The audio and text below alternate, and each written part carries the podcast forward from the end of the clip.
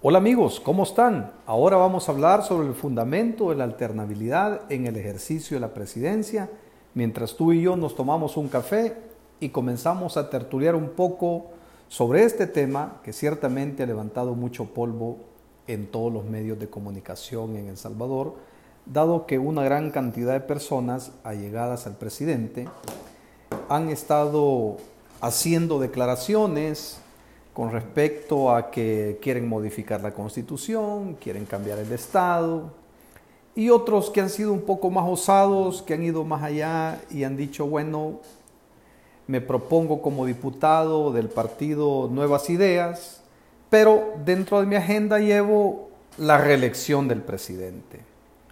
Y así, analistas políticos y aspirantes a candidatos a diputados y personas allegadas al señor presidente, pues han estado, digamos, levantando esta proclama de que desean, en definitiva, una reelección presidencial. Y claro, esto hace que se levanten las antenas de todos aquellos que estudiamos en alguna medida la Constitución y también enseñamos desde las aulas cuál es la estructura jurídica que tiene el Estado y cuál es el ordenamiento jerárquico tiene en El Salvador, digamos, el sistema de gobierno y la república que sostiene el Estado democrático en el país. Bien, mientras disfrutamos entonces la taza de café, vamos a analizar un poco entonces la alternabilidad en el ejercicio de la presidencia. Salud allí donde está y yo me doy un sorbo de café en estos momentos.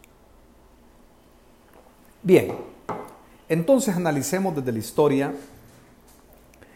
lo que es la alternabilidad en el ejercicio de la presidencia. Este aspecto eh, surge allá por el siglo XVIII con las organizaciones de los Estados Unidos de Norteamérica y las doctrinas revolucionarias de los franceses, lo cual eh, tuvo eh, su rechazo, digamos, con ahínco a los gobiernos monárquicos de tipo absolutista que gobernaban en, aquellos contextos, donde el rey concentraba todo el poder, él mismo emitía los decretos y él mismo juzgaba con esos decretos a todos los súbditos que él gobernaba. Dicho de otra manera, si al rey le placía, por ejemplo, mandar a matar a alguien porque no era de su conveniencia, de su conveniencia por el tema de que era una persona que disentía mucho con el rey o lo criticaba mucho, el rey podía, con todo el poder que él tenía, mandarle a cortar la cabeza sin juicio previo y sin una legítima defensa. Esta era la manera en que se dirigían los monarcas, de manera absolutista.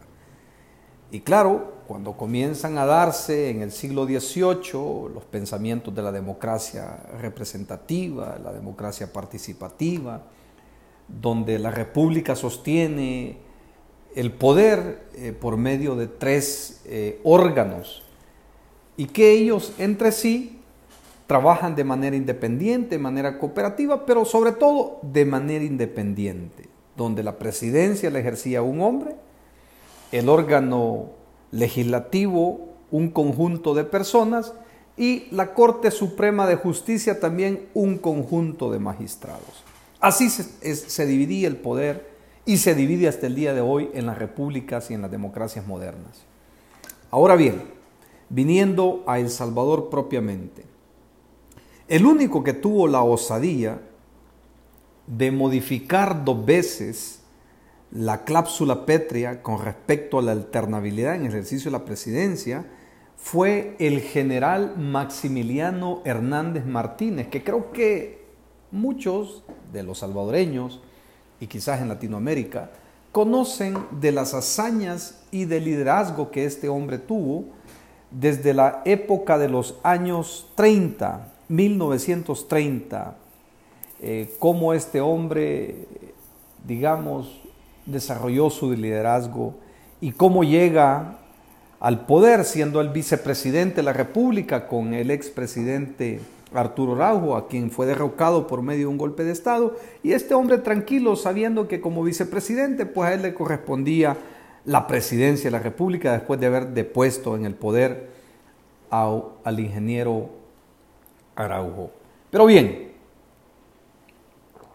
dicho lo anterior, llega al poder por medio de un golpe de Estado Maximiliano Hernández Martínez en diciembre de 1931. Luego, ya para las elecciones de 1934, pues él utiliza una argucia jurídica para sobrepasar la cláusula Petre de la Constitución de aquel entonces y establece una premisa o una reforma a la Constitución donde él dice que por esta vez y por única vez va a ser elegido por la Asamblea Nacional. Y es así como él no se presenta a los comicios para competir por la candidatura a presidente de la República. Además, la Constitución se lo prohibía porque había ejercido los primeros cuatro años. Pero aún así, el hombre sortea la Constitución y lo elige la Asamblea Nacional por un periodo más del 34 al 38 y así gobernó. Pero ya cuando se avecinan las elecciones de 1938, comienzan las gestiones políticas para escribir un nuevo proyecto de constitución. Y claro, en ese ambiente de escribir el nuevo proyecto de constitución, evidentemente, pues eh, trabajó él con los diputados para confeccionar una norma que le permitiera en alguna medida tener eh, la postura que el presidente Maximiliano Hernández Martínez quería, que era justamente volverse a reelegir. Y aunque las constituciones anteriores traían de una manera diseminada el tema de las cláusulas pétreas, pues también esta constitución ellos la establecieron. Sin embargo, le metieron una pequeña excepción a la constitución de 1939, que la comenzaron a escribir en el 38.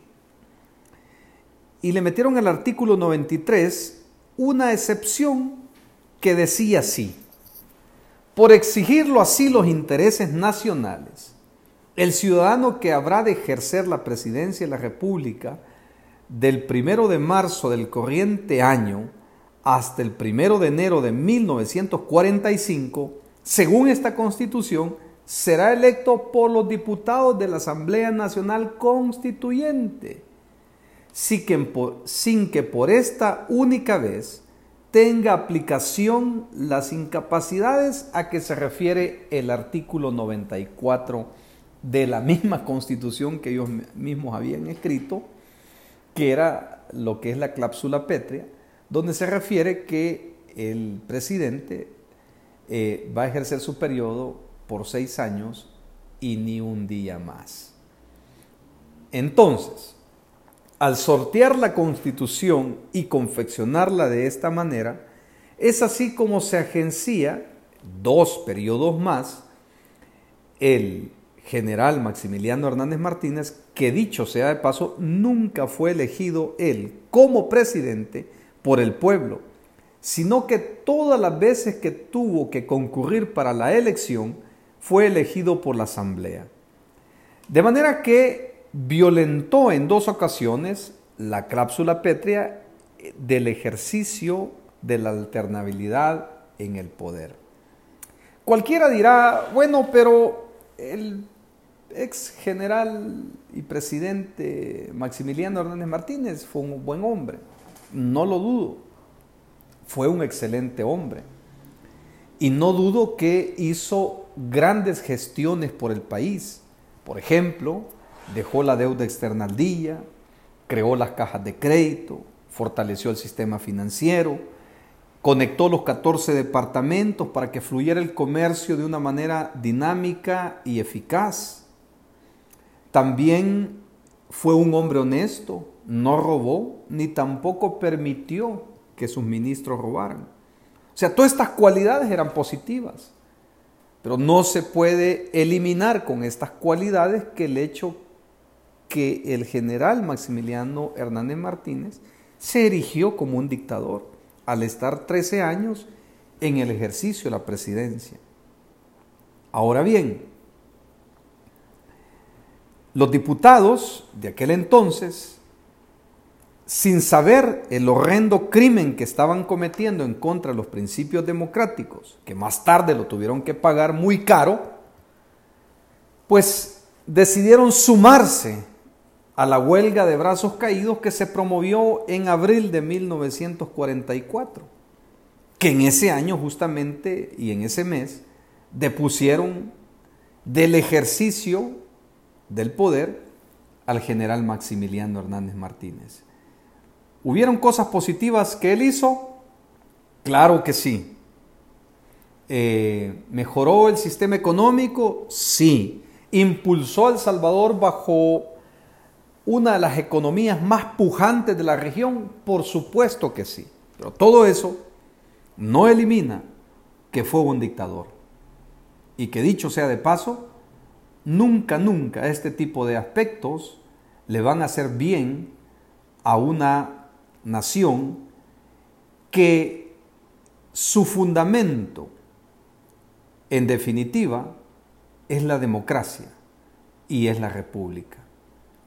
Entonces, como salvadoreños debemos de analizar lo que ha sucedido en la historia para no volver a cometer los mismos errores ulteriormente. Pero al parecer, los salvadoreños olvidamos con facilidad este tipo de cosas. Porque pensamos, no, hombre, eh, no importa que alguien se relija siempre y cuando esté haciendo las cosas bien, sea honesto, porque tiene un respaldo popular. Pero el respaldo popular no es sinónimo de liderazgo, ni tampoco es sinónimo de ser un estadística, un estadista, perdón, ni tampoco es sinónimo de que las cosas se estén haciendo correctamente bien. Recordemos que no siempre las mayorías cuando eligen, eligen sabiamente, ni eligen bien. Y ese dicho que andan por ahí promoviendo que la voz de Dios es la voz del pueblo, eso es completamente falso. El pueblo se equivoca cuando elige con mala información o elige de manera desinformada. Entonces, tenemos que aclararle a la ciudadanía que en efecto esto que ha sucedido en la historia queda ahí a la posteridad para que no lo volvamos a cometer. Además, debo de aclarar que la constitución de la República contiene una serie de candados que no permite la reelección desde ningún punto de vista. Y a mí me preocupa esto porque con mucha ignorancia he escuchado de algunos analistas políticos, incluso de algunos abogados, que por cierto veo que no conocen la Constitución más que la pasta o quizás un par de artículos que han leído por ahí, pero no, entienden cuál es el diseño de la Constitución. Y ciertamente, pues la Constitución ha sido creada para poder mantener una república, para poder mantener un sistema de gobierno y para poder mantener una democracia que, dicho sea de paso, esta democracia tiene que alternarse. Porque no es lo mismo, digamos, una reelección de un magistrado de la Corte Suprema de Justicia o una reelección de un diputado que la de un presidente. Son, conceptos completamente diferentes. El primer concepto, que es el filosófico, si quisiéramos verlo así, es que un diputado, por ejemplo, no concentra él solo el poder, sino que es un órgano colegiado en el cual tienen que ponerse de acuerdo 84 voluntades que representan correlativamente las diferentes fuerzas políticas del Salvador. De modo que un diputado no puede concentrar desde ningún punto de vista todo el poder del órgano legislativo. En cambio, el presidente del Ejecutivo sí. Él concentra todo el poder. Por esa razón, no se le permite una reelección continua. Ese es el primer argumento. El segundo argumento es que la constitución en sí lo prohíbe. Y veamos si quieren cada uno de los candados que la Constitución tiene y que cada uno de ellos al final se concatenan para formar una cláusula pétrea que se llama la alternabilidad en el ejercicio de la presidencia. Primero, artículo 152, ordinal primero de la Constitución. Este artículo, estimados amigos y amigas, prohíbe la candidatura a presidente de la República aquella persona que haya desempeñado la presidencia por más de seis meses consecutivos o no, durante el periodo inmediato anterior o dentro de los últimos seis meses anteriores al inicio del periodo presidencial. Esto implica que si una persona quiere competir para ser presidente de la República, debe de observar este artículo 52. De modo que si el vicepresidente por alguna razón le tocó gobernar seis meses consecutivos porque si le, se le imposibilitó al presidente ejercer su función o algún designado de la presidencia le toca ejercer la función de presidente, pues será esta persona la que no podrá competir en las siguientes elecciones. Igual ocurre con los parientes hasta el cuarto grado de consanguinidad del presidente de la República. No podrán participar para ser presidente. Entonces la expresión, si se dan cuenta, con que inicia este ordinal, comprende tanto a quienes hayan sustituido al presidente electo eh, como al mismo presidente. De modo que esta disposición forma parte, digamos, del conjunto de preceptos encaminados a garantizar el principio de la alternabilidad en el ejercicio de la presidencia. Esta finalidad también la comparten los artículos siguientes. Primero, artículo 75, numeral cuarto de la Constitución. Este artículo sanciona a todos aquellos ciudadanos que promueven la reelección presidencial. Y si una persona lo menciona y dice, bueno, eh, yo sí voy a apoyar cuando sea diputado eh, a la reelección del presidente, desde allí esa persona pierde los derechos de ciudadano. O sea que ya no tiene derecho ni de participar activa ni pasivamente en las siguientes elecciones. ¿Por qué? Porque ha perdido sus derechos de ciudadano. Y como ustedes saben, la, participación de un ciudadano en los comicios electorales puede ser activa o pasiva. Pasiva es que tiene derecho a ser elegido a algún puesto de función pública y activa es que va y ejerce el sufragio y vota y elige a quien él considera pertinente que lo va a gobernar, ya sea desde la presidencia o desde la asamblea o desde eh, una alcaldía municipal. De manera que este artículo es sumamente claro. Y aquí, en mi caso como ciudadano, me preocupa que las autoridades, como la Fiscalía General de la República, el Tribunal de Ética Gubernamental y otras instancias pertinentes a este tema, no hacen nada por parar este tipo de situaciones que ya se están viendo en el ambiente salvadoreño y que apuntala, en efecto, a querer promover la reelección del presidente actual. Aquí las autoridades tienen que tomar cartas en el asunto para que no se estén dando este tipo de hechos que son contrarios a los preceptos constitucionales. Luego tenemos lo que dice el artículo 88 de la Constitución. Este, este artículo afirma que la alternabilidad en el poder es indispensable para el mantenimiento de la forma de gobierno y sistema político. Mire qué interesante. Aquí creo que, si se dan cuenta, ya se van concatenando cada uno de los artículos. Dado que este es claro al, afirmar que la alternabilidad eh, en la presidencia es indispensable para el mantenimiento de la forma de gobierno y sistema político. Y cuando se violenta este principio y cuando alguien quiere mantenerse en la presidencia, a pesar que la constitución no prohíbe, obliga automáticamente al pueblo a la insurrección. Y aquí se ha entendido mal también este término de la insurrección. Al parecer como que si eh, los funcionarios pueden pedir este tema. Pero lo cierto que este no es un derecho de los funcionarios, sino que es derecho del pueblo. Por lo tanto, eh, la constitución es sumamente clara al establecer en qué momentos se puede pedir lo que es la insurrección. Y esta pues doctrinariamente se puede ejercer por medio de, de dos maneras, como un derecho y como un deber. Como un derecho es que ese es el derecho que le corresponde a todos los ciudadanos, de poder deponer del cargo a todos aquellos que han transgredido la norma constitucional.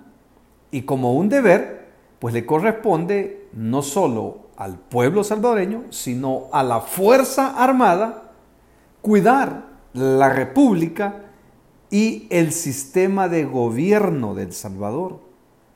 Por lo tanto, tenemos los dos aspectos, pero un presidente, por ejemplo, no puede pedir la insurrección. No está facultado para ello. Tampoco un diputado puede pedir la insurrección. Este es un derecho que le corresponde única y exclusivamente al pueblo salvadoreño. Y cuando un funcionario lo pide, no solo transgrede la norma constitucional, sino que está agitando al pueblo a la sedición. Otro aspecto que la Fiscalía General de la República debe de investigar y deducir la responsabilidad de todas aquellas personas que están incitando al pueblo a que se levante con otro órgano de Estado para favorecer al órgano ejecutivo. Porque el artículo 86 es claro y el 87 también. Dice, se reconoce el derecho del pueblo a la insurrección. ¿Y para qué se reconoce?